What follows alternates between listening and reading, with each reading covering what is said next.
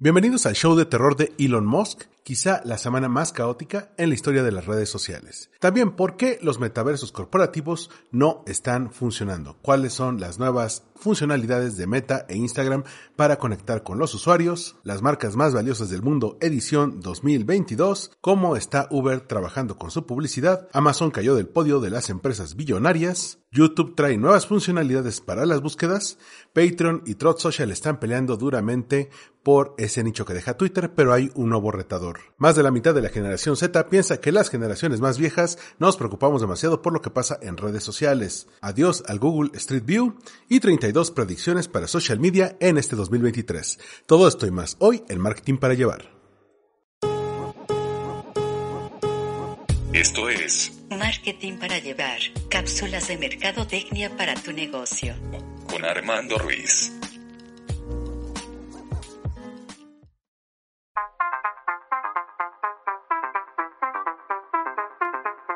Como cada semana te doy la bienvenida a Marketing para Llevar, cápsulas de mercadotecnia para tu negocio. Yo soy Armando Ruiz y me puedes encontrar en Twitter, Instagram y TikTok como Armando-MKT. Este episodio es muy especial no solamente por la cantidad de caos, de temas que se han agolpado esta semana, todo lo que implica en el contexto de social media y del marketing, sino también por el caos que se vive en esta ciudad donde estoy grabando, que me hace pues apenas llegar a las 5 de la tarde a encontrar una sala donde pueda grabar.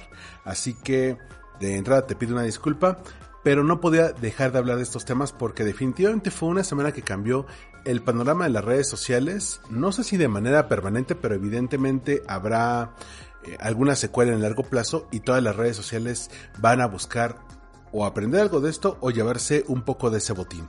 Así que no queda otra, solo hay un tema esta semana.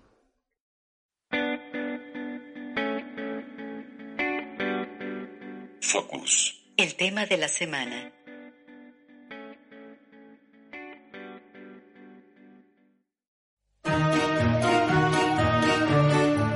Bienvenidos al show de terror de Elon Musk. Y si bien esta semana comenzamos con el Halloween y seguimos con el Día de Muertos, realmente el terror no ha abandonado el panorama de las redes sociales, al menos en los últimos 7-8 días.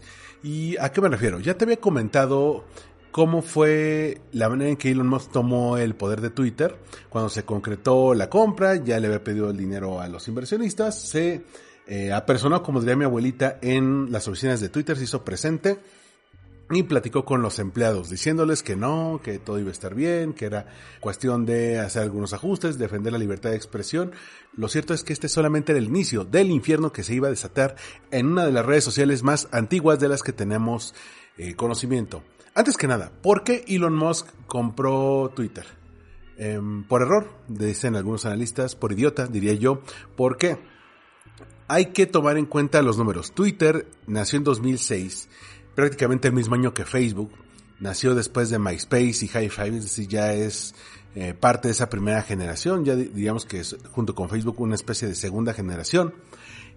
Y aún así no ha sido tan rentable como el mismo Facebook o redes sociales que llegaron después, como Instagram, Vine, el mismo Snapchat y obviamente TikTok redes sociales que crecieron no solamente en usuarios, sino también en facturación publicitaria. ¿A qué se debe esto?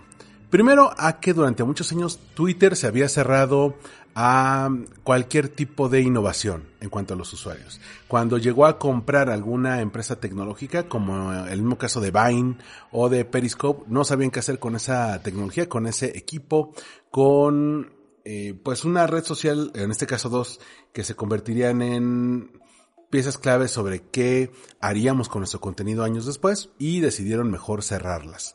Es decir, Twitter no solamente no era una compañía productiva, sino que tampoco innovaba. Segundo, la parte de el contenido y la moderación.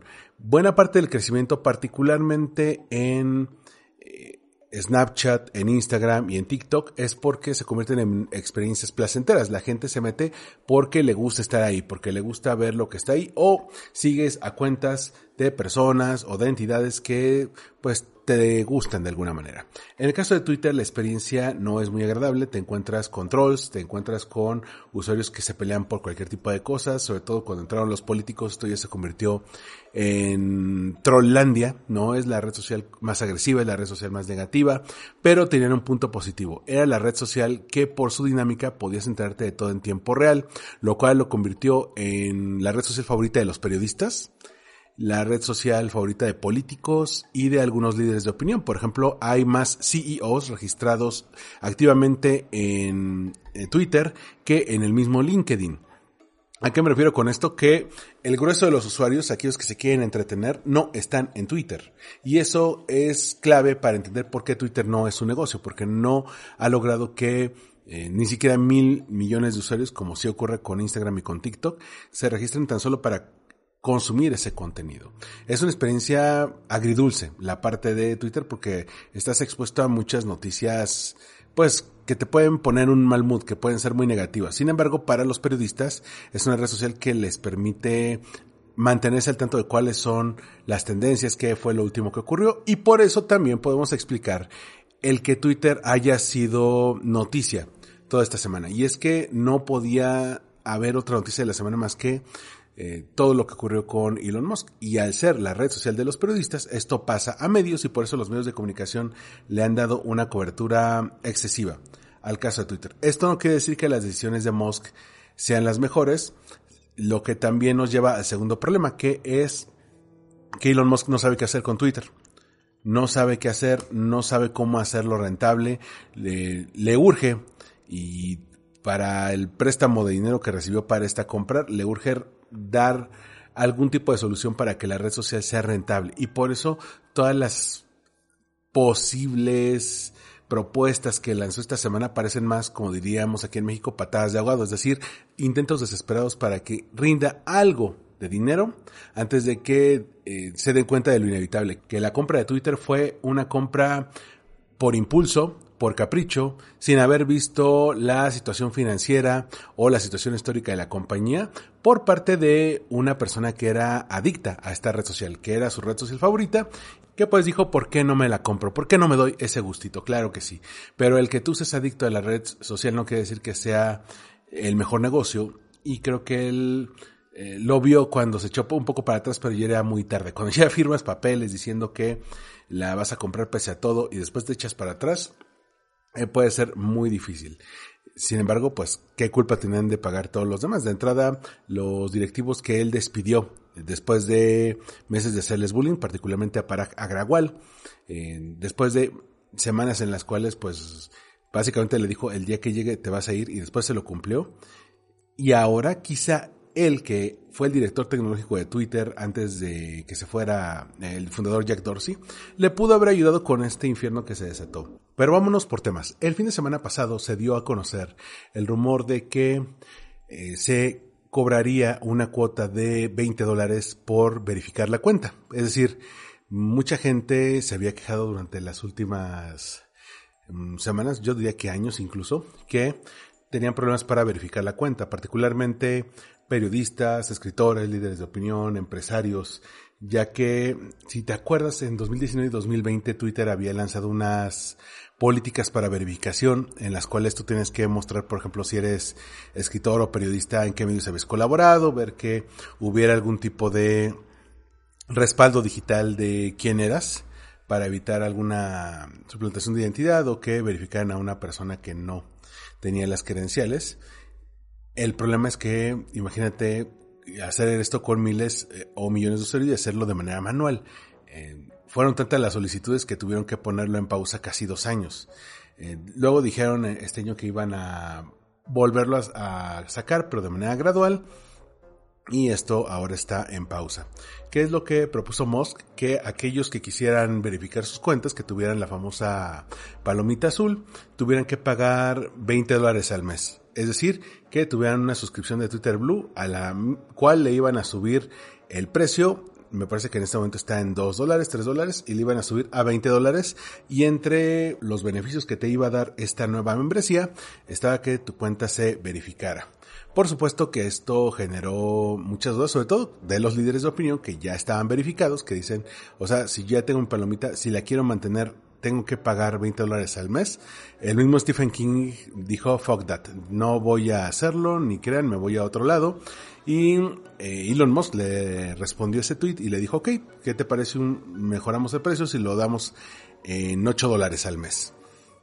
Lo cual me hace pensar que si en algún momento quiero ir a comprar un coche o una computadora, me voy a llevar a Stephen King para que me ayude con el regateo. También esto generó cierta polémica porque imagínate que tú eres un usuario que quieres eh, pues pagar esta cuota para simplemente tener tu cuenta verificada y lo compararon con otros servicios que son de pago, por ejemplo Netflix, HBO eh, Max, Amazon Prime y pues será más caro que todos ellos. Entonces, la pregunta es ahí, ¿qué es lo que ganas teniendo una suscripción de Twitter Blue? Ese es el problema. También una de las posibles alertas rojas, de los posibles focos rojos que, que no vieron, y se nota aquí que fue más una propuesta eh, lanzada sin mayor complicación, sin mayor miramiento, es, ok, alguien va a pagar por verificar una cuenta. ¿Cómo vas a saber que esa persona realmente es la dueña de la cuenta? Y no eh, eh, va a falsificar algún tipo de cuenta existente. ¿A qué me refiero? Imaginémonos que en algún momento el presidente del país que tú quieras, vamos a decir Emmanuel Macron, decide, ¿sabes qué? No voy a pagar por verificar mi cuenta. Entonces yo, Armando Ruiz, desde México, puedo pagar mis 8 dólares, verificar la cuenta y decir, no, yo soy Emmanuel Macron, porque estoy pagando mis 8 dólares para que me verifiques la cuenta. Entonces me cambio la foto, me cambio el, la descripción, la bio, para decir que soy Emmanuel Macron y empiezo a tuitear unas cosas completamente eh, terribles, ¿no? Algunas declaraciones eh, que aparte, eh, aparados en la nueva libertad de expresión que dice Elon Musk, por ejemplo, hacer comentarios racistas, comentarios antisemitas, comentarios belicosos, pero ya estoy verificado. Y esto no es mal menor. Imagínate que una persona pague sus 8 dólares y diga, bueno, yo voy a hacer la oficina de verificación de contraseñas de Citibank o del banco que tú quieras, ¿no? De BBVA, de HSBC, alguno de ellos. Y digas, bueno, eh, pago, me verifico y ahora soy la cuenta oficial de verificación de contraseñas y lo uso para fraudes. ¿Qué pasa si yo decido que voy a hacer una cuenta para el Partido Demócrata de Wisconsin y eh, pago mis 8 dólares, me verifico y empiezo a inventar que voy a em, prohibir el aborto, que voy a eliminar a la policía, que eh, voy a hacer que todos los policías sean de cierta raza, simplemente para crear el caos.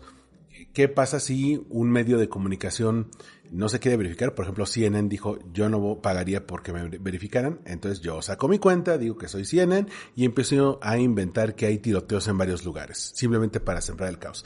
Ese es el problema de que la verificación no se ponga para el objetivo original que era tener cuentas oficiales y evitar la desinformación, la proliferación de fuentes de desinformación, eh, sino que se pone al mejor postor. Entonces ya tuvieron que decir que pues no sería igual que la palomita azul que ya tienen algunos, sino que sería una especie de medalla especial, una batch especial que diga básicamente tú pagaste para tener esta palomita ahí. Ese es el problema. Eh, ahí, a ese nivel estamos con las propuestas que trae Elon Musk aquí. Trata de llevar dinero desesperadamente a Twitter, sin embargo, eso no quiere decir que sean buenas ideas de negocio. Ahí te va otra que sacó esta semana. Eh, el considerar hacer DMs de pago. Es decir, si yo quiero mandarle un mensaje directo a la cuenta de Twitter de Rihanna, pues pago para eh, que me den ese acceso y le pueda mandar este mensaje directo. Pero, ¿y qué tal si Rihanna no quiere recibir mensajes directos de mí?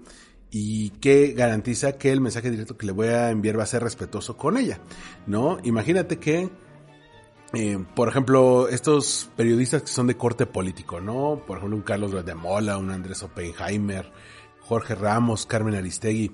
Imagínate que eh, hubiera un acosador que decidiera pagar para mandarles mensajes directos, para insultarlos, para acosarlos, para mandarles imágenes violentas, incluso para mandarles enlaces a phishing o algún tipo de, eh, de estafa que ya ocurrió con Pegasus. Entonces, de nuevo, eh, tú puedes dar esta opción de, ah, bueno, si pagas vas a poder enviar DM a los famosos. ¿Y qué tal si los famosos no quieren DMs? ¿No? Eh, eso va a hacer que muchos famosos empiecen de, Twitter. Y de hecho ya hubo algunos, eh, creo que la más notoria fue Shonda Rhimes, la creadora de Grey's Anatomy, de varias series eh, hay en varias plataformas. Creo que la más reciente es Bridgerton y la de Anna Delvey. También Shonda Rhimes dijo, ¿sabes qué? Me voy a ir de aquí, ah, no puedo con esta locura. Stephen King ya se llegó a quejar, incluso dijo que parece Tom Sawyer en el caso de, de Elon Musk, una persona que está obligando a los usuarios a pagar la compra cara que él hizo y, simplemente por llegar a utilizar ese tipo de redes. También Neil Gaiman, Neil ya se llegó a quejar, varias celebridades ya se llegaron a ir, incluso ya empezaron a hacer listas de quiénes sean los famosos que, que empiezan a salir de Twitter, también la actriz Tia Leoni, también eh, empezó a salir ahí, Tony Braxton, LeBron James, es decir, ya hay nombres que dicen, ¿sabes qué? No lo quiero. Y uno diría, bueno, pues que se vayan, nosotros seguimos utilizando Twitter. El problema es que esto ya te va afectando en tus objetivos de negocio. Recuerda, las redes sociales no viven por lo que los usuarios estamos pagando. Los usuarios somos la carnada, los usuarios nos metemos ahí para recibir el contenido de otros usuarios, de celebridades o de noticias. Y a cambio de esta información, de este acceso a la plataforma, nosotros eh, somos bombardeados con publicidad y realmente los clientes, los que llevan dinero a la red social son los anunciantes. Ya con esto eh, bien establecido, hay que mencionar que IPG Media Brands, una de las agencias de publicidad y medios más grandes del mundo, le aconsejó a las marcas el pausar cualquier gasto publicitario en Twitter, al menos hasta que haya una seguridad de que van a haber políticas eh, más o menos establecidas, que va a haber algún tipo de certeza de que las marcas van a estar bien. ¿A qué me refiero con esto? Hay un artículo en The Verge que se llama eh, Bienvenido al, al, infierno, Elon, en el cual muestran que, por más que él diga que quiere defender la libertad de expresión, que no se bloquea gente por algún comentario eh, que es legal en Estados Unidos. Estamos hablando de comentarios machistas, clasistas, racistas, transfóbicos. Lo cierto es que si una red social quiere triunfar, tiene que meter moderación de contenido. No hay de otra. Tiene que meter moderación de contenido porque ninguna marca quiere ser relacionada con alguna cuenta, con algún tópico o con alguna red social que esté apoyando este tipo de cosas. Ya lo aprendieron de la manera fea redes como el mismo Facebook, lo está aprendiendo en este momento TikTok, lo aprendió Instagram en la pandemia, e incluso las redes sociales em, más ultraconservadoras como Parler o Trot Social están viéndolo en este momento. Si tú manejas un discurso incendiario y temas que no son agradables para la mayoría de los usuarios, independientemente de que sea legal en cierto país, no van a llegar las marcas, no quieren relacionarse con eso. Por eso también hay que encontrar aquí el número uno, ¿por qué no hay tantos usuarios de, en Twitter como en otras redes? ¿Y por qué no hay tantos anunciantes en Twitter como en otras redes? ¿Me explico? El enfoque negativo pega mucho y el que IPG Media Brands les ha dicho a las marcas, saben que de momento pausen todo, no sabemos qué va a ocurrir aquí, puede ocurrir cualquier cosa, no es la mejor noticia, no es la mejor alternativa. Puede incluso que le salga eh, peor a Mosca el caldo que las albóndigas y que simplemente eh, los anunciantes se quieran ir. De hecho, eh, empezaron a haber rumores, se había dicho que L'Oreal iba a dejar en pausa sus anuncios, ya tuvieron que mandar un comunicado diciendo que no. Los que sí lo pusieron en pausa fueron General Motors, ya, ya también lo, lo dejaron ahí. Hay otras empresas que ya, si bien no se han salido definitivamente, dicen, ¿sabes qué? De momento cualquier tipo de campaña ponla en pausa hasta que tengamos alguna idea, como General Mills, que se dedica a la parte de alimentos cereales, Audi y Pfizer. Entonces, esto se está convirtiendo en un auténtico infierno para el, el, área de ventas de la red social. Y ni siquiera hemos llegado a la parte de la semana, imagínate. Volkswagen también lo hizo, pero de nuevo, estamos en noviembre, faltan dos meses para que cierre el año. Y en estos dos meses ocurren dos cosas. En Estados Unidos está el Thanksgiving, el Día de Acción de Gracias, y en buena parte de los países de América, Europa y algunos de Asia está la Navidad. Entonces, en estas campañas donde la gente va a comprar mucho, donde se espera que la gente gaste mucho y muchas empresas apuestan para recuperarse financieramente, sobre todo en un año, en un año difícil económicamente hablando, pues están buscando plataformas publicitarias que les sirvan. ¿Y a qué me refiero? Que este dinero que no están metiendo en Twitter lo van a meter en otro lado. Van a decir, ¿sabes qué? Llévatelo a Facebook, métetelo a Instagram, a TikTok, a Snapchat, donde sea que nos genere resultados pero en este momento Twitter no nos parece una opción segura para las marcas. Con lo cual el esfuerzo del equipo de ventas y ya te lo he mencionado hace como dos, tres episodios que incluso ya habían puesto la sección de shopping, habían puesto eh, tarjetas para el e-commerce donde puedes ver carruseles con catálogos. Bueno, todo eso se va a la basura por la cantidad de notas negativas que salen de Twitter. Eh, por eso esto de que Elon Musk quiera ganar dinero hizo por un lado que tanto usuarios como anunciantes y obviamente medios de comunicación eh, llegan a pensar lo mismo. Este tipo está loco, no me agrada la idea.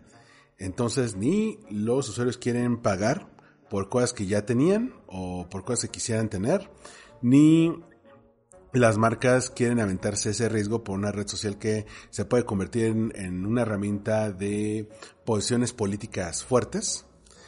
Y los medios de comunicación pues también lo están viendo como una amenaza a la libertad de expresión. Y es que como bien mencionaba el artículo de The Verge que te comentaba, que por cierto el autor lo entrevistaron en el, en el podcast de Vox esta semana, el problema de Elon con Twitter no es de ingeniería Tesla es un problema de ingeniería. Oye, que no funciona el, autopilot.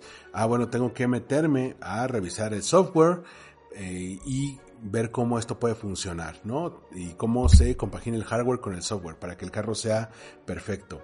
PayPal era un problema de ingeniería. Eh, SpaceX era un problema de ingeniería. Twitter no. Twitter la parte de ingeniería es muy básica, muy sencilla. El verdadero problema de Twitter es un problema político. Porque aunque digas que en Estados Unidos hay cierta libertad de expresión. Imagínate en Alemania, donde no puedes poner cosas nazis. En Medio Oriente, que están reprimiendo ciertas cosas relacionadas con la libertad sexual. En Irán, que de plano lo están reprimiendo para que los usuarios no se comuniquen para las protestas. Y ya ni hablemos en China, donde si llegas a intentar meter Twitter en China, incluso lo pueden usar como argumento para bloquear las acciones de Tesla en ese país entonces ya no es un problema de ingeniería, no es solamente, ah, llévate a los ingenieros de Tesla para que revisen Twitter, que de hecho eso hizo Musk la semana pasada, llevó a los ingenieros de, de coches a revisar una red social. No, la red social es un animal completamente distinto. No es viajes espaciales, no es la industria de los coches, no es medios de pago. Se trata de regular las conductas humanas y ver cómo éstas te pueden generar dinero. Regresamos un poco al ejemplo de TikTok. TikTok mide las conductas humanas, mide qué temas te gustan, qué videos ves, de quiénes los ves, durante cuánto tiempo, y a partir de ahí va viendo cómo mantenerte más tiempo viendo esa red social. Y si lo ves más tiempo, cada 5 o 6 videos te va a salir un anuncio. Y el anuncio incluso lo han puesto para que parezca contenido, de manera que eh, te quede una buena impresión y tomes alguna acción, ya sea visitar su página web, darle follow, meterte a comprar, algún tipo de call to action que ahí te dé. Eso Twitter no lo tiene. Y parece que Musk no sabía en qué se estaba metiendo. Entonces la conducta errática de Elon puede hundir la publicidad de Twitter. Y algo que mencionaba mucho eh, Wagner, que es un analista de social media, que por cierto hoy tuvo un space bastante bueno, de cuatro horas, nunca he visto tantas cuentas verificadas en, en esta parte. Core Wagner mencionaba que cuando hubo un boicot en el caso de Facebook en 2020, por esto de las elecciones y que no se metían a moderar el contenido, eh, Sherry Samberg, que era la entonces eh, directora ejecutiva, y otros ejecutivos de altos mandos clave, tuvieron que hacer llamadas a los anunciantes, a las agencias, a las marcas, para que no abandonaran el barco y pudieran mantenerse vendiendo. El problema con Twitter es que buena parte de este personal, el que podía ayudar a que no se fueran los anunciantes, ya fue despedido por el propio Musk. Entonces, no hay vuelta atrás. Y agárrate, porque aparte de anunciantes, famosos, eh, también está la parte de los periodistas. Y estaba leyendo y escuchando unos podcasts de Mauricio Cabrera, que también había sido muy famoso en Twitter, después dio el brinco a TikTok y plantea algo muy importante. Ok, todo este problema que trae Twitter no podría ser una oportunidad para que periodistas y medios eh, dieran el brinco. ¿No será que también existe como una miopía por parte de los periodistas que dicen es que aquí es muy cómodo estar, aquí es muy cómodo enterarnos, pero por otro lado TikTok te puede acercar a un público que antes no tenías oportunidad de alcanzar y simplemente por necedad no lo estás viendo. ¿Por qué es tan importante para periodistas? Y es que hace algunos meses te comentaba en otro episodio de Marketing para Llevar que de acuerdo con el Pew Research Center, eh, eh, Twitter es la red social favorita de los periodistas, pero no es la red social favorita de su audiencia. La audiencia está más en Facebook e Instagram. Sin embargo, Twitter y Facebook son la red social favorita de periodistas, al menos en Estados Unidos. 69% de los periodistas prefieren Twitter por encima de las demás. Ahora que no tengamos ¿qué van a hacer?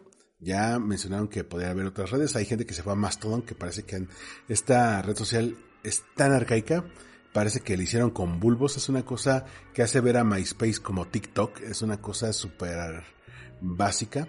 Entonces no es cosa de dejar una droga por otra. Es ver cuál sería el siguiente paso para los creadores de contenido que en este momento están fuertes en Twitter. Uno diría, bueno, es que en Twitter yo podía poner lo que quisiera. Bueno, en teoría en todas las redes sociales, claro que te van a bloquear. Pero en otros eh, servicios, en otras plataformas, pues puedes llegar a otro tipo de público. Y ojo, apenas te estoy contando parte de la locura. Vámonos a lo peor. Em, ante todo este problema de la moderación de contenido, Musk anunció que va a haber un consejo de moderación de contenido. ¿Cuándo vas, se va a hacer? ¿Quién lo va a formar? ¿Qué criterios van a poner? Todavía no lo definen, porque también estaba este miedo de, oye, ¿qué tal si regresa Donald Trump y otras cuentas que están ahí bloqueadas? El mismo Musk tuvo que ponerle un alto a eso de eh, darle libertad a todos los que estaban bloqueados porque dijo, no, espérate, vienen las elecciones de medio término en Estados Unidos este fin de semana, no podemos darnos esta libertad, tenemos que analizar cada caso eh, de manera individual y por eso requerimos un consejo, ya no es solamente de, ah, hay libertad para todos, no, espérate, por algo los bloquearon, tienes que tomar en cuenta eso. Entre las más eh, bonitas ocurrencias que se mencionaron esta semana es que Elon Musk quiere resucitar a Vine, esta red social que tuvo su auge entre 2013 y 2016. La compró Twitter y como te decía, la había eh, borrado.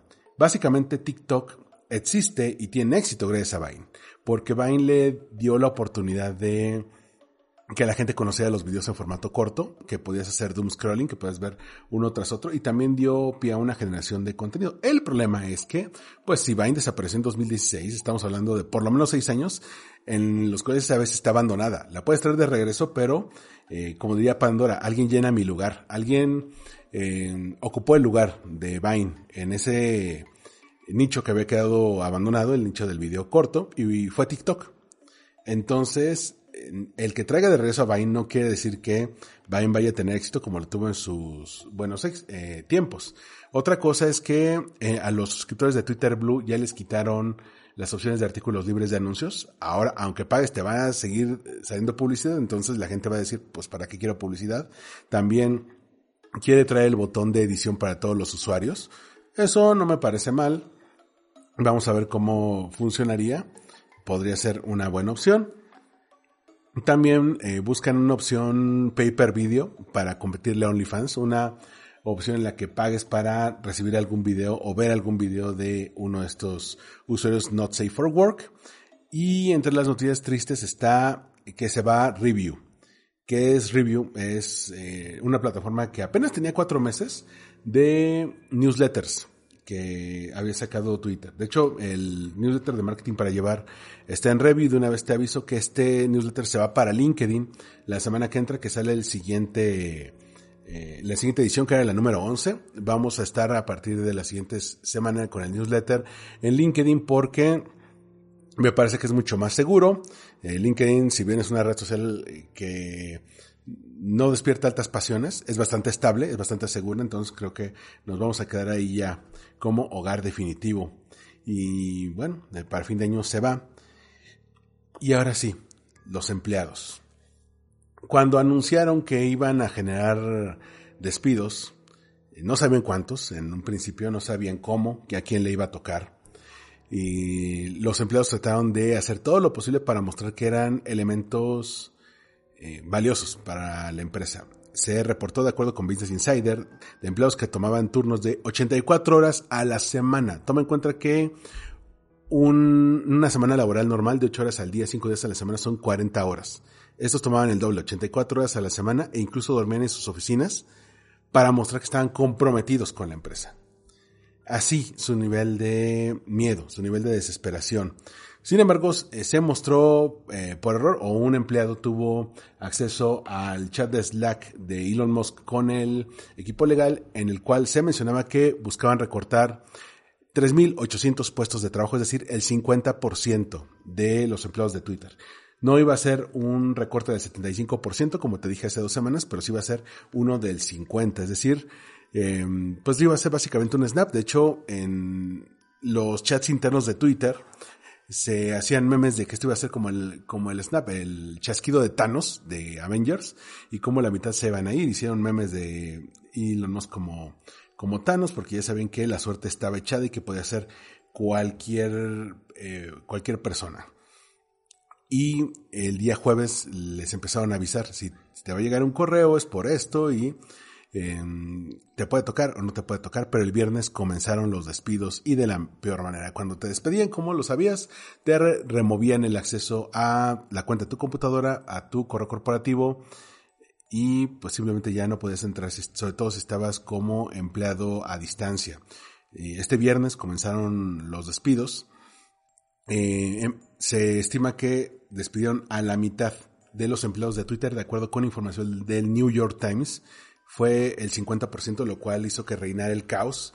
En ocasiones se fueron oficinas completas, eh, como en algunas oficinas locales de algunos países, incluyendo la de México, donde de plano despidieron a toda la oficina de Twitter México. No hay alguien que lleve en este momento las operaciones de México. Si hay algún tuitero top que requiere algún tipo de relación con esto, no puede haber un tipo de relación. Ya no tenemos alguien que atienda aquí en México. En el caso de Estados Unidos, eh, como Twitter está ubicado en California, los empleados de San Francisco ya eh, anunciaron que van a demandar de forma colectiva a eh, Twitter en la Corte Federal porque el plan de eliminar los 3.800 puestos de trabajo va en contra de las leyes federales y de la ley de California. Así que no se van a ir sin pelear. Lo cual, aunado con lo que te comentaba de Facebook la semana pasada, me lleva a pensar si no estamos ante el fin de algo. Twitter y Facebook eran redes sociales que definieron un momento. Era cuando todos nos queríamos meter en redes sociales, cuando se metía no solamente tu crush, tu, tu pareja, tus amigos, se metían tus tíos, se metía la gente valiosa en tu vida. Y a partir de ahí nos fuimos ya a las redes sociales multimedia, que son las que traemos hoy en día. No puedo dejar de pensar de que algo se perdió ahí, de que estamos llegando al fin de las redes sociales como las conocíamos. De que ante el hundimiento de Meta, que ha llegado a perder casi tres cuartas partes del valor de sus acciones en el último año, en el caso de Twitter, que pues ahora se quedó sin la mitad de los empleados, sin saber cómo iban a quedar los procesos, eh, si no estamos perdiendo algo. Nada más para darte una idea. El equipo de PR y comunicación, que eran alrededor de entre 80 y 90 personas, el equipo de PR de Relaciones Públicas y Comunicación Global de Twitter, quedó reducida a dos personas. Así, a dos personas. Los recortes no fueron como tanos de mitad y mitad. Fueron, hay áreas que se van a ir completamente. Y sabes, ante el problema mediático que se enfrentamos, ¿quién le hubiera ayudado ante esto? Exactamente, el área de Relaciones Públicas y Comunicación. Vamos a darle seguimiento a esto. No pensé que se fuera a aventar tanto tiempo, sin embargo, no había otro tema que nos llamara tanto la atención. Por supuesto que pasaron muchas cosas y vamos en un momento a esto, a las redes sociales y al marketing como lo conocemos fuera de Twitter, porque realmente Twitter, en el esquema de las grandes redes sociales, en número de usuarios, en facturación publicitaria, en estrategias de marcas, realmente no es tan grande. No es ni siquiera la quinta red social más grande del mundo. Sin embargo, eh, buena parte de los que generan la información están ahí Políticos lo usan como sala de prensa o para saber quiénes son los periodistas que se están peleando con ellos. Eh, periodistas lo están utilizando para eh, dar a conocer sus proyectos o dar a conocer una noticia, hacer hilos. Eh, gente famosa está ahí y se comunica directamente con sus fans. Entonces, no están todos, pero están algunos de los muy top. Y ellos van a influir también lo que pasa en otras redes.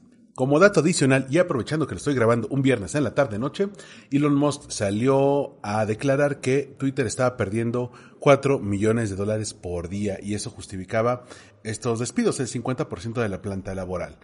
Vamos a dejarlo ahí, vámonos a notas un poco más agradables. Spotlight, temas para dar seguimiento.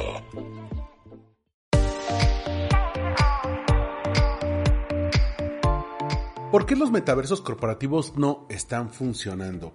Samantha Cole escribió en Vice un texto que me llama mucho la atención, complementando lo que te decía la semana pasada sobre la caída del metaverso. Ella se puso a eh, llevar su experiencia personal a este reportaje en el cual se puso a entrevistar también a varios directivos de empresas de realidad virtual que tienen mejores resultados que el mismo Meta.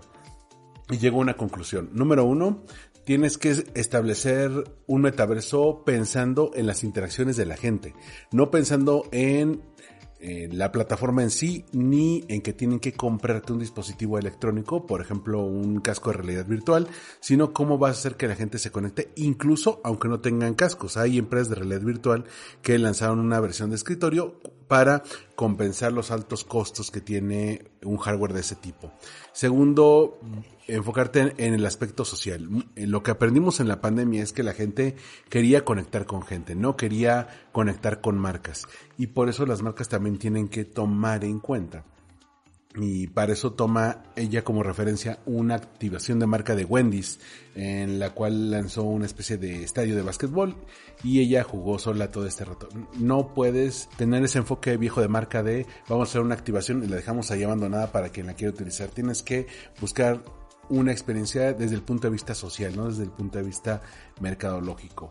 Eh, digo, el texto aborda mucho más cómo tomas en cuenta la manera en que la gente interactúa, ¿no? También el problema de tener estos visores durante largos periodos de tiempo, haciendo el símil de la pandemia, ya que en la pandemia muchos utilizamos Zoom para el trabajo y eso nos generó cierta fatiga, incluso cierto dolor en los ojos, mientras que el tener un visor de realidad virtual todo el tiempo mientras estás en una sesión de trabajo, en una jornada de ocho horas, pues te puede traer consecuencias a la salud bastante grandes y eso sin tomar en cuenta el costo. Sino tienes que tomar en cuenta desde experiencias como la de Roblox o de empresas como VRChat que en ciertos momentos tiene hasta 70.000 usuarios conectados, es decir, tiene mucha más afluencia que los de Meta. Te voy a dejar el, el enlace en el newsletter que como te decía ya va a estar en LinkedIn. ¿Cuáles son las marcas más valiosas del mundo este 2022? El informe Best Global Brands lanzado por la consultora de marca Interbrand cada año lanza su eh, conteo de las 100 marcas más valiosas del mundo. Eh, cada año también te lo traigo. ¿Y cuál es la número uno? Este año Apple con un valor de 282 mil millones de dólares. Eh, ha subido 18 lugares desde el conteo pasado. En segundo lugar está Microsoft. En tercero Amazon. En cuarto Google. En quinto Samsung. En sexto Toyota. En séptimo lugar Coca-Cola. Octavo Mercedes-Benz. Noveno Disney. Y décimo Nike. ¿Cuántas empresas de redes sociales ves aquí entre las 10 marcas más valiosas? Exacto, ninguna. Así que eh, te puedo decir que el valor total de la lista de las 100 marcas supera los 3 billones de dólares, es decir, millones de millones, para que ahí lo tomes en cuenta. Te voy a dejar también el enlace que esto lo trae marketingdirecto.com. Te comentaba que Meta lanzó un evento llamado Creators of Tomorrow que incluía a estrellas emergentes y que se enfocó este año más en Reels. Esto era más que necesario. Hace dos semanas te había avisado de este evento y te decía que parecía como un intento desesperado de que los Reels ocurrieran, pero en vista de lo ocurrido con el metaverso, esto ya no se ve tan mal, ya que pusieron una serie de paneles, de conferencias con estos creadores para que lo pudieras tener. Pero lo importante es que en el evento Meta presentó nuevas herramientas para la monetización de creadores. De entrada ya vas a tener por fin las tan creadas suscripciones de fans de Instagram. Ahora está disponible para todos los creadores en Estados Unidos. Van a poder lanzar estas suscripciones para contenido exclusivo. También va a tener regalos al estilo de las propinas de TikTok, donde tú le vas a poder dar a los creadores de Reels una aportación económica para que mantengan el buen ritmo. Un elemento más es que vas a tener una expansión de las Facebook Stars, estas opciones en las cuales podías comprar con dinero real estrellas y de estas estrellas se las dabas a los creadores y los creadores a la vez esto lo podían monetizar. Simplemente lo van a expandir y quizá la noticia más importante es que el modo profesional, el professional mode que permite a los creadores monetizar las personas que le siguen se va a expandir en Facebook a nivel global. Por fin esto que nació en diciembre de 2021 de, a manera de prueba ahora ya va a estar. Algunas notas eh, adicionales es que por fin Instagram también va a permitir que los creadores puedan crear sus NFTs de acuerdo con información de TechCrunch. Esto mm, se va a comenzar con una mm, selección muy limitada de creadores, pero la idea es que eh, la gente en Instagram sea capaz de comprar los NFTs directamente dentro de la app eh, mediante eh, compras dentro de la misma. Y como detalle de color, eh, Instagram se cayó el pasado lunes y varios usuarios perdieron seguidores, incluso Cristiano Ronaldo los perdió por, por miles. no pasó de susto, fue en Halloween y pues muchos se asustaron de que hayan perdido seguidores, de que los logueaban, algunos les apareció que la cuenta estaba bloqueada. Instagram tuvo que salir a solucionar esto, no sabemos si esto fue por un mantenimiento de los servidores, eh, un error en algún programador, pero ya no podemos tener nada bonito. Lo que corona esta parte profesional de Meta, que como bien viste, eh, son los que más monetizan y son los que están lanzando más cosas en positivo, no son ocurrencias, es que por fin ya anunciaron el lanzamiento de WhatsApp Communities. Esta opción que te comentaba hace unos tres episodios, donde vas a tener grupos de discusión muy al estilo de lo que actualmente lleva Telegram donde no es solamente un chat eh, grupal, sino que buscan ayudar a organizaciones, clubes, escuelas o grupos privados comunicarse y estar organizados. Porque ya no lo podemos negar, muchos lo utilizan para ponerse de acuerdo con los niños, su grupo de la escuela, con sus compañeros de trabajo. Entonces, eh, el que tengas Facebook Communities ya te permite, pues, eh, primero, diferenciarlos de los chats individuales y segundo, ya encontrarles un enfoque profesional.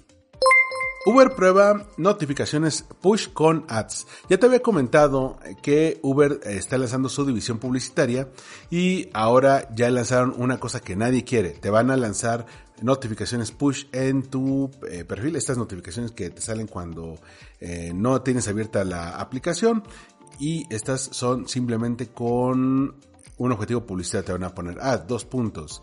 Compra en eh, Carrefour o algo así. Entonces, la noticia general, y esto lo editorializa muy bien TechCrunch, es que es la característica de Uber que literalmente nadie quiere, pero ellos ya lo están probando, así que parece que ya nos vamos a tener que acostumbrar a eso. Casi nunca menciono a Etsy, esta plataforma en la cual muchas personas venden productos, sobre todo productos hechos manualmente, como por ejemplo tejidos o cosas de manualidades. Y ahora vale la pena mencionarlo porque agregaron una eh, búsqueda básica basada en imágenes. Pero de momento solamente en iOS, donde si tú por ejemplo ves un muñequito, una muñeca, una manualidad, le puedes tomar foto, la metes como criterio de búsqueda y te dicen, bueno, hay alguien en Etsy que hace este tipo de eh, producto para que lo puedas comprar. Me parece que aquí va el futuro de las búsquedas me pregunto por qué se tardaron tanto en sacarlo, pero bien por Etsy. Algo que no te conté del todo la semana pasada es que Amazon podría estar frente a la mayor caída en el valor de sus acciones desde 2008. Y es que ya cayó del club que valía más de mil millones de dólares, es decir, el club de las empresas billonarias.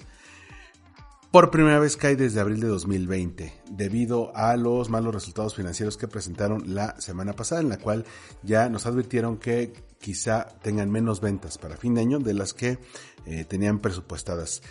Actualmente tiene una capitalización de mercado, es decir, un valor de acciones de 965 mil millones de dólares. Hace un año tenían un valor del doble prácticamente, eh, 1.900 millones de dólares, lo cual te habla de eh, cómo la pandemia no acaricia y cómo también la recesión que después vino acaricia menos. Tomemos en cuenta que Amazon se convirtió en una empresa que se capitalizó bastante bien por la pandemia porque todo el mundo eh, comenzó a buscar nuevas formas de hacer comercio y se fueron al comercio electrónico, pero la recesión les pegó duro y uno de los errores más comunes es pensar que si te va bien durante un periodo te va a ir siempre y no, todo se debe en este caso a la conjunción de los astros, en este caso la pandemia. Vámonos a noticias de TikTok y es que The Guardian menciona que con la nueva actualización de las políticas de privacidad, al menos sabemos que los datos de usuarios en Estados Unidos y en Gran Bretaña pueden ser vistos eh, desde diferentes centros de operación de TikTok, incluyendo aquellos que están en China, Israel y Estados Unidos. Eh, digo, es algo normal, pero eh, ya este miedo que han traído desde hace mucho tiempo sobre si eh, desde China se pueden controlar este tipo de información, pues ha sido una preocupación fuerte. pero por supuesto también te pueden ver desde Estados Unidos. Entonces, pues es algo común que un ejecutivo de marca pueda ver ciertos datos, pero de nuevo, no nos quedamos solamente con los datos de lo que veo como persona individual. Lo que ellos les interesa es el Big Data, cómo esto lo pueden utilizar para atraer mejor a los publicistas, porque a fin de cuentas de eso vive la red social. No es justificar a TikTok, pero esto eh, se pone una semana muy eh, especial, muy particular, porque si quitamos todo lo de Twitter, realmente la declaración de la semana es la de el comisionado de comunicaciones federales de Estados Unidos, que ya te había comentado un poco eh, de él, Brendan Carr, él hace unos meses había dado la recomendación de que quitaran de las tiendas de apps de Apple y de Google la aplicación de TikTok. Y en una entrevista que dio con Axios, él mencionó que no ve otra salida más que el bloqueo, más que bloqueen a TikTok. Es la única manera eh, de salir que, que ve él.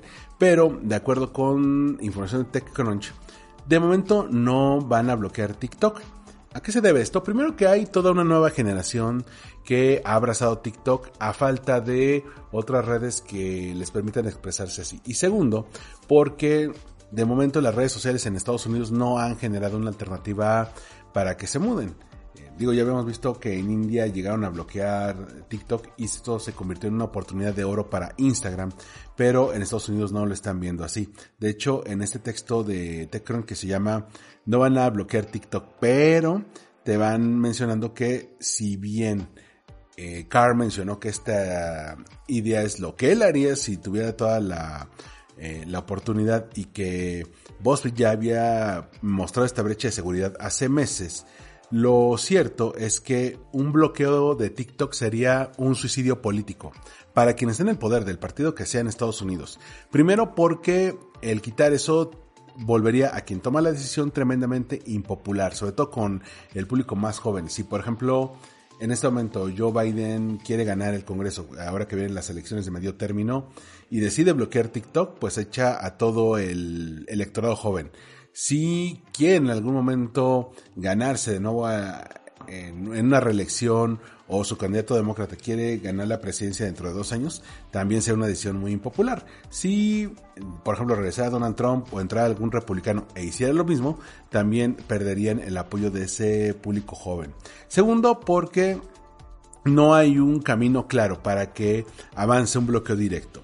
La comisión que encabeza Carr no lo puede hacer y, ya vimos que lo intentó, no lo puede hacer tal cual. El Pentágono tampoco lo puede hacer. los federales no pueden obligar a Apple y a Google para hacerlo porque estas empresas se amparan eh, con la primera enmienda, la que garantiza la libertad de expresión. El Congreso eh, no lo va a hacer por las mismas razones de que les va a costar votos y una orden ejecutiva tampoco lo haría por eh, los costos políticos que esto traería. Tampoco ningún juez y todos los caminos hablan de que sería poco práctico. Y tercero, Cualquier bloqueo de TikTok en estas plataformas sería muy difícil de implementar, porque primero podrías decir quita esta aplicación y que ya no lo puedan descargar ni actualizar, pero ya habría una base de usuarios que ya lo descargaron, aunque no lo puedan actualizar, no puedan tener las siguientes versiones. Ahora tendrás que obligar a estas personas que ya lo tienen instalado a quitarlo, y esto ya sería una invasión a la privacidad mucho más delicada. Aún así, aunque no buscan bloquearlo de momento, van a hacer que su estancia sea lo menos placentera posible. Por eso este tipo de declaraciones y ataques a TikTok no quiere decir que esté blindado, pero definitivamente es algo que hay que tomar en cuenta en el largo plazo. Eh, otra noticia de TikTok para cerrar esta parte es que eh, había muchos rumores de que iban a agregar una pestaña de gaming eh, y esto se iba a anunciar en el evento de gaming que se suscitó la semana pasada. Al final TikTok negó estos planes de una gaming tab y vamos a quedarnos como estaba.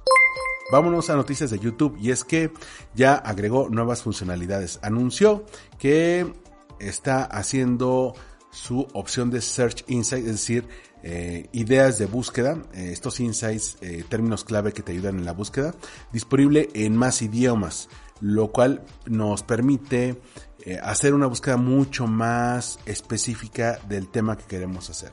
También va a agregar nuevas eh, notificaciones push de las super gracias eh, para maximizar las oportunidades de engagement y que esto les permite también a los creadores monetizar. En el caso de los Search Insights, esto ya lo habían lanzado en abril y permite a los creadores saber qué temas son los que les interesa a su audiencia, qué están buscando que acaban llegando con ellos. Es decir, los podemos ver mucho mejor. También en la parte de la navegación, eh, hicieron una actualización al canal de navegación, la manera en que nos movemos en los diferentes tabs, por ejemplo el de Home, Videos, Shorts, Live y Playlist, para que esté mucho más simplificada. En cuanto a las Sufra que son estas propinas que te dan, pues si te van a dar propinas y estás eh, monetizando con esto, pues te va a aparecer cuando alguien te deposite un super gracias. Así que ahí tenemos nuevas funcionalidades. Ahora sí, que esto sí se convierte en negocio. Eh, es bien curioso cómo, y no quiero clavar mucho con, Twitter, pero una de las reflexiones que vi de profesionales en redes sociales es que YouTube, eh, Meta, TikTok están pagándoles a los creadores de contenido para que estén en la app. Y eso los incentiva a crear más contenido y a la vez a, a crear más usuarios. Twitter en este momento lo quiere es cobrarles a los creadores de contenido para que eh, se pueda monetizar. Y eso, lejos de hacer que ellos estén incentivados en seguir creando contenido, hace que se alejen y que busquen otras opciones. Otra de las noticias que traen YouTube esta semana son los Primetime Channels. Eh, digo, ya habíamos escuchado del famoso YouTube TV. Aunque de momento lo están echando a andar en Estados Unidos, sería una alternativa perfecta a la televisión por cable porque vas a poder contratar servicios de TV, streaming e incluso rentar películas mediante la app de YouTube y verlas directamente en la televisión. No sé si a ustedes les pasa que son cord Yo, por ejemplo, desde que me mudé a mi casa hace unos tres años, me he convertido en cord es decir, no tengo suscripción de cable. Todo lo que veo es por streaming o por YouTube. Entonces, pues no sé qué telenovelas hay en este momento en el canal 2. Y las noticias las veo en vivo en la señal de YouTube. Entonces, lo que ahora va a ofrecerte es que algunos proveedores como Paramount o como la NBA te puedan ofrecer su servicio de streaming por cable, muy parecido a lo que hace Amazon con sus canales, Amazon Prime, ahora lo vas a poder tener en YouTube, prácticamente con la tecnología que te permite YouTube. A mí me parece una muy buena opción, ya lo habían anunciado, pero ahora ya tiene nombre oficial. Patreon, esta opción para que los creadores moneticen a sus seguidores ya habilitó un reproductor de video nativo, de manera que si tú quieres crear video y cobrarles a tus seguidores para que lo vean, también ya lo puedes tener sin necesidad de que los eh, mandes a otro canal privado o a un canal privado de YouTube o que tengan que descargar el archivo, ya tienen un reproductor de video nativo ahí. Se habían tardado mucho, pero me parece que midieron qué tanto eh, lo solicitaba la gente y dijeron, bueno, ahí lo podemos incluir.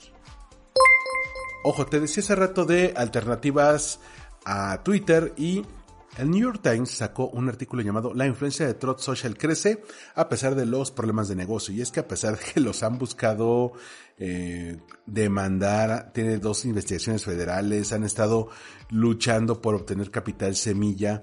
Lo cierto es que Trot Social está creciendo, digo, solamente con una audiencia estadounidense, muy conservadora. Donald Trump sigue siendo su influencer eh, clave.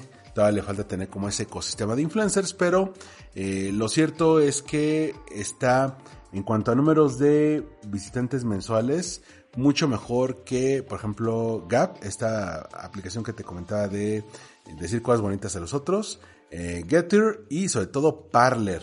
Parler, esta red social que compró Kanye West, que no llega ni a los 100.000 visitantes mensuales, llega a los 90.000.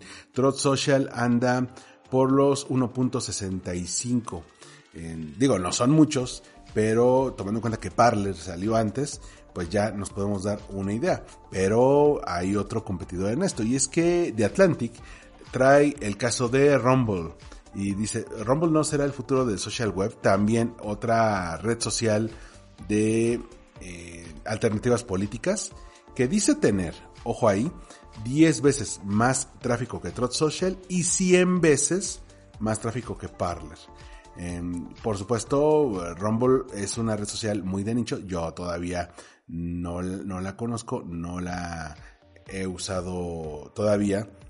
Dicen que ha estado creciendo mucho desde la segunda mitad de 2020, y sobre todo que está eh, usado mucho por gente de ideas de derecha. El problema aquí es que tenemos otras redes sociales que van exactamente por el mismo público. Dicen, soy igual a Twitter, pero voy por los que tienen un punto de vista conservador, pero a la vez voy con aquellos que eh, les gusta la política estadounidense. Entonces es un nicho muy acotado y aunque Twitter tiene apenas 200, 250 millones de usuarios, sigue siendo mucho más influyente y mucho más fuerte que estas tres que te menciono. Aún así, no hay que echarlo en saco roto porque, te digo, si en algún momento pasa lo peor y Twitter desaparece, eh, va a haber gente que como adictos se van a ir. Imagínate, hay gente que se fue a Mastodon. ¿Qué te puedo decir? Mientras en Meta nos anuncian que en el metaverso los avatares ya van a tener piernas porque solamente son torsos que flotan en el aire, eh, Roblox ya sacó un estudio sobre las preferencias de moda para los avatares. Si bien Roblox tiene algunos avatares muy básicos, ya los está mejorando. Hizo una encuesta con eh, mil personas de la generación Z sobre sus preferencias de moda. Dos de cada cinco dijo que prefieren que su avatar tenga mucho mejor estilo que ellos en la vida real. A fin de cuentas es una proyección de ellos mismos. 45% eh, eh, mencionan que eligen como avatar un personaje de fantasía que crearon, 37% la persona que ellos les gustaría ser, 29% la versión más eh, parecida a ellos mismos y 20% agrega como avatar a su ídolo. esto de acuerdo con información de Business Insider. Eh, esto nos da una idea de por qué Roblox ha crecido tanto. Un poco como Ready Player One, que te permite ser tú o no serlo. Tú puedes ser la persona que te gustaría construir. Puede ser un avatar, puede ser alguien completamente irreal, puede ser un zombie, puede ser un personaje de ficción, lo que tú quieras. Mientras que en otros, eh, por ejemplo, en el metaverso es muy godín. Te haces pero a ti mismo y vas en una versión como de mí, eh, de mí del Wii, pero de ti mismo y eso le quita el aspecto de gamificación, esta opción que te permita jugar, eh, sacar toda tu creatividad. Hablando de generación Z, esto me llama mucho la atención porque The Guardian sacó un estudio de Channel 4 sobre cómo ve la generación Z a las generaciones más viejas, es decir, la X y la Y. Y mencionan un caso muy interesante. Eh, lo que más me llamó la atención de esto es que 54% de la generación Z piensan que en las generaciones más viejas nos preocupamos mucho y exageramos los efectos de las redes sociales.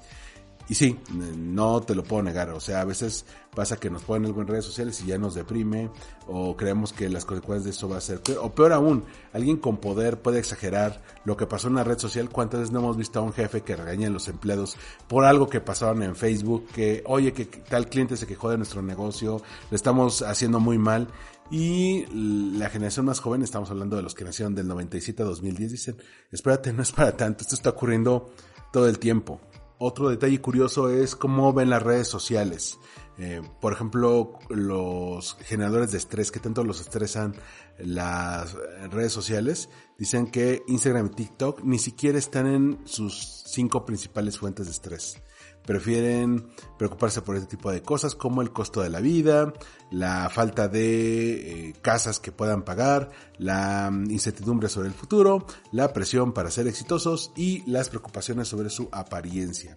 Te voy a dejar esta nota porque habla mucho de los insights de esta generación de nuevo en UK, pero nos da una idea de que quizá de ahí nos podemos reflejar un poco.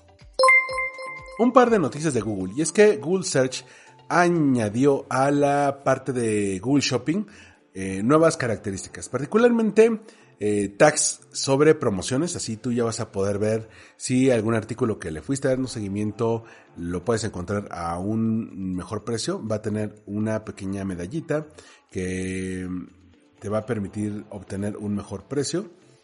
Eh, por ejemplo, cuando hay un cupón de descuento disponible para ese producto o incluso vas a poder hacer copy-paste de eh, códigos de promoción para eh, hacer una compra. Si, por ejemplo, tú estás suscrito o suscrito al boletín de alguna marca y te dice, bueno, con este código vas a obtener 10, 15% de descuento, lo vas a poder poner directamente en Google Search en la parte de shopping, lo cual puede ayudar mucho a las empresas que están sacando estas tiendas online. Eh, y así, por ejemplo, ya no estar cazándolo cada rato, sino simplemente que tomes el menor número de pasos posible para hacer la compra. Otro de los elementos eh, sobre Google que dieron a conocer esta semana es que van a eh, sacar de circulación el famoso Google Street View. ¿Qué es eso? Bueno, si tú has usado Google Maps, tenían una opción llamada Street View donde podías ver las calles, primero desde arriba, con una vista de satélite, pero con un pequeño avatar en forma de muñequito, lo podías poner en una calle y veías la calle, tal cual, desde tu celular, desde tu computadora. Y esto cómo lo hacían, cómo lo capturaba Google, tenía pequeños coches con cámaras 360 que capturaban pues todo el entorno de las calles y después lo subían a Google Maps para que tú pudieras ver, oye, pues esta calle qué casas tiene, qué lugares tiene. Por supuesto que esto tenía muchos problemas. Número uno, cuestiones de privacidad. Al principio eh, ponían las, las caras de la gente, incluso se hicieron viral cosas como gente tropezándose. Ahí me tocó incluso eh, cuando me busqué mi propia casa hace como 10 años que tenían a, mis tías en la parte de afuera y se veían sus caras. Había placas de los coches, podías ver cómo se veía la, casa de una persona, qué tal si eh, es, aquí había problemas de seguridad. Y la segunda razón, y quizá un poco más complicada, creo que fue la, la que incitó que apagaran este servicio, es que tienes que estar constantemente actualizándolo. Sí, pones un coche eh, checando todas las calles, pero chécate esto, de todas las ciudades, de todos los pueblos, de los países en los que vaya a estar, y hacer esto a nivel global es imposible. Eh, porque va a haber lugares donde no van a dejar entrar al carrito de Google, zonas de guerra, zonas dominadas por grupos criminales, zonas donde van a pensar que es brujería, entonces lo van a hacer cada vez más difícil. Entonces Google dijo, no te compliques, a partir de 2023 esta aplicación ya no va a estar, descanse en paz Google Street View, eh, nos diste buenos momentos. Y por último, 32 predicciones para social media marketing en 2023. Los amigos de Social Media Today se pusieron a investigar por categoría que podemos ver en redes sociales y las herramientas que podemos utilizar para el próximo año. No te podré enumerar las 32 porque incluso ellos los pusieron en categorías. Lo que sí te podría decir es eh, en cada una cómo lo puedes ver. Por ejemplo, en todo lo que tiene que ver con Facebook y Meta. Eh, vas a ver más posteos recomendados por inteligencia artificial, no solamente aquellos que te recomiendan tus amigos, también va a cambiar la manera en que interactuamos con amigos y familia y va a ser eh, una plataforma más de entretenimiento en lugar de una de eh, conectar con amigos y familia. porque si ya se mueven las redes sociales, vamos a integrar nuestros avatares. Ya habíamos visto que quieren integrar los avatares del metaverso. Entonces, al igual que lo hace Apple con sus propios avatares, también lo vas a poder tener ahí. Los anuncios de clic para mandar mensaje, eso te va a permitir bajar costos con estos clics te ayuda mucho. Vas a poder eh, postear desde realidad virtual, desde Horizon Worlds. Eh, ah, qué padre, pero y vas a tener experiencias de realidad aumentada. En cuanto a Instagram, vas a tener más reels y, más reels recomendados por inteligencia artificial, eh, integraciones al siguiente nivel, nuevas formas de que eh, puedas integrar otros servicios a lo que estás generando. Vas a tener anuncios más interactivos, eh, también el live shopping, que ya se veía venir. En el caso de Twitter, a pesar de todo lo que está ocurriendo, pues se va a buscar impulsar más las suscripciones, que puedas tener muchas más opciones de suscripciones, nuevas opciones de verificación, las que te comentaba que son de cobro, eh, algoritmos variables, eh, ya que lo querían abrir, que lo querían descentralizar, bueno, que el algoritmo también tenga un cambio. vamos a estar en un constante trial and error, es decir, prueba y error con las cosas que va a traer Twitter y vamos a tener oportunidad para pagos que haya más opciones. Esto que querían hacer de Twitter la famosa aplicación universal, la Mega Apps X. Vamos a ver si funciona. Eh, tweets más largos también va a ser una de las opciones. En cuanto a Pinterest, ellos están buscando una expansión internacional, refinar su búsqueda y la manera en que la gente descubre cosas a partir de ahí que tenga mejores listas y mejores procesos, mejorar la captura mediante realidad aumentada y las opciones de display, también el live streaming, eh, al igual que en Instagram, mientras que en LinkedIn estamos buscando eh, que haya más insights de datos que permitan ayudar a los que están buscando empleo, primero encontrarlo y a los que están contratando también para encontrar al candidato ideal. Eh, tienen un gran problema ahí que tienen muchos datos pero no están bien organizados. También nuevas herramientas de contenido y conexión vía video. Creo que esa es una de las áreas de oportunidad más fuertes de LinkedIn y ya están trabajando en ello. Un enfoque más fuerte en audio, muy parecido a lo que estábamos viendo con las audio rooms. También una actualización al feed de presentación para que la gente sepa pues cómo es una persona desde que ves lo primero de esa persona, ¿no?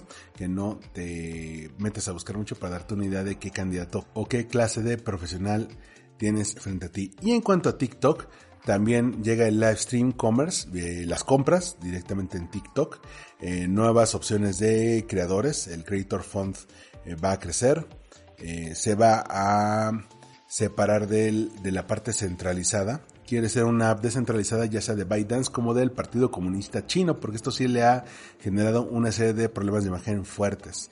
Y en cuanto a Snapchat siguen clavados con la realidad aumentada, pero a través de lentes, ya habían tenido sus primeros lentes de realidad aumentada, siguen en esto, nuevos avatares con su propia moda y van a expandir todo su push en cuanto a deportes. Va a tener una eh, vertical de negocio solamente esto y va a tener chat de video o bitmojis. imagínate que no apareces tú, aparece tu bitmoji.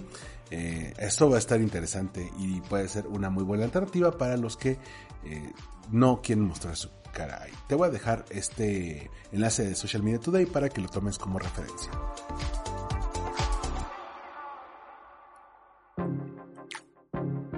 Soma, libros cine, series, recomendaciones de marketing para ti.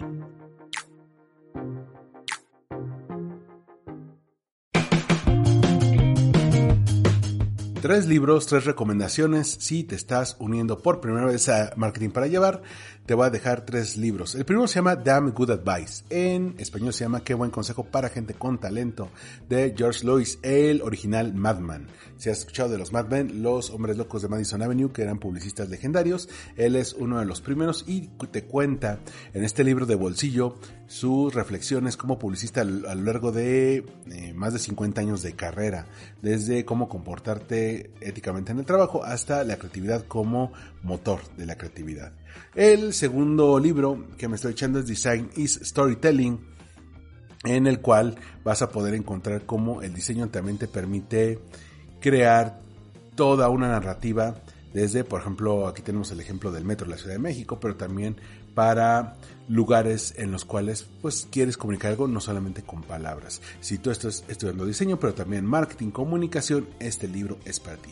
Y el tercero es uno que me estoy echando en este momento que se llama Brand New Name.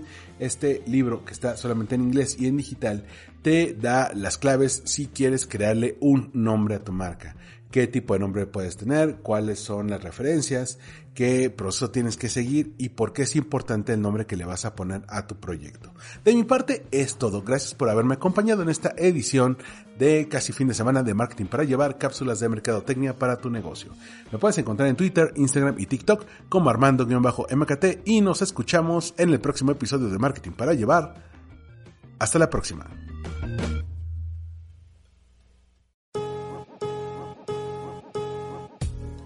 Gracias por escuchar. Marketing para llevar. Síguenos en redes sociales como arroba mkt para llevar. Una producción de Olvin Iris Blog.